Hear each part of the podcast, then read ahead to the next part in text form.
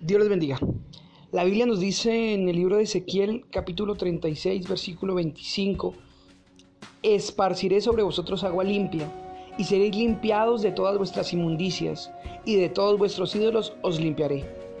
Os daré un corazón nuevo y pondré espíritu nuevo dentro de vosotros y quitaré de vuestra carne el corazón de piedra y os daré un corazón de carne y pondré dentro de vosotros mi espíritu y haré que andéis en mis estatutos y guardéis mis preceptos y los pongáis por obra.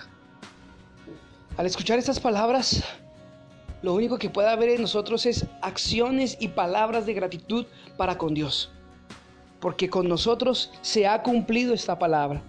Él nos ha limpiado con su palabra y nos ha dado fe para creer en Jesucristo como Señor y Salvador.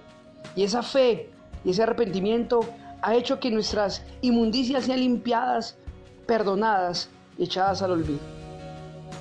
Nos hizo nacer de nuevo, no por voluntad de carne, ni de sangre, ni de varón. Y esto ha hecho que el Espíritu Santo hoy more en nosotros y seamos llamados templo de Dios. Así que amados amigos y hermanos, démosle gracias a Dios y agradezcamos con acciones lo que Él ha hecho por nosotros. Y si en este momento, amigo, tú no has conocido a Cristo o no quieres aceptarlo, esta promesa es para ti.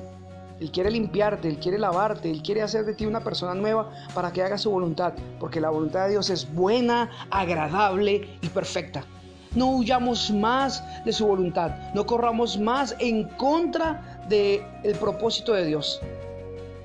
Ciertamente nosotros los hombres somos pecadores y necesitamos salvación, necesitamos perdón, pero si no nos acercamos a Dios, no alcanzaremos esta misericordia. Hoy Dios te está hablando. Dios te quiere limpiar.